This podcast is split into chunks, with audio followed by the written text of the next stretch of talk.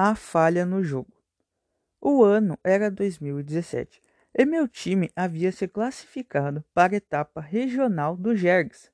Nosso ônibus saía às seis e meia da manhã da nossa cidade. Faltando mais ou menos dez minutos para partirmos, vem a notícia que nosso fixo e capitão não ia poder jogar. Mesmo com o desfalque, partimos para Santa Maria, onde ocorreriam os jogos. Ao chegarmos lá, nos deparamos com um ginásio gigante.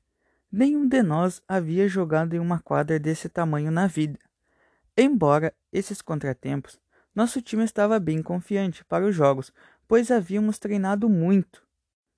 Passamos direto para o vestiário, e lá o professor foi distribuindo as camisas e escalando o time.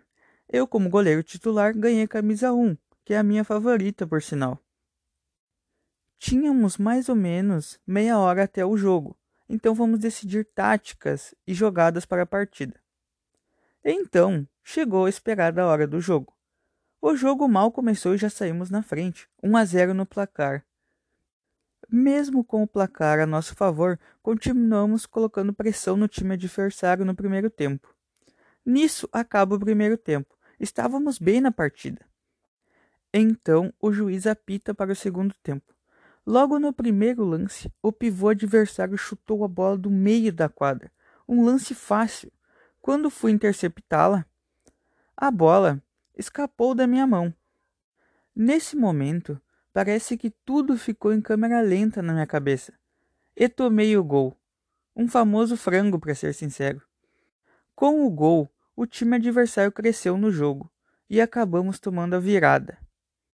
Não conseguimos nos recuperar a tempo e com isso acabamos perdendo o jogo e com essa derrota fomos eliminados. Ficamos muito tristes, principalmente eu, pois a falha tinha sido minha. Com a eliminação, voltamos para casa mais cedo.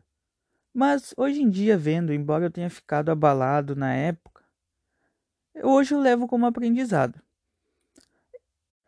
Esse conto foi escrito por mim, João Igor da Silva Lopes, do Terceiro Agroá. Foi um conto baseado em fatos reais que realmente aconteceram comigo.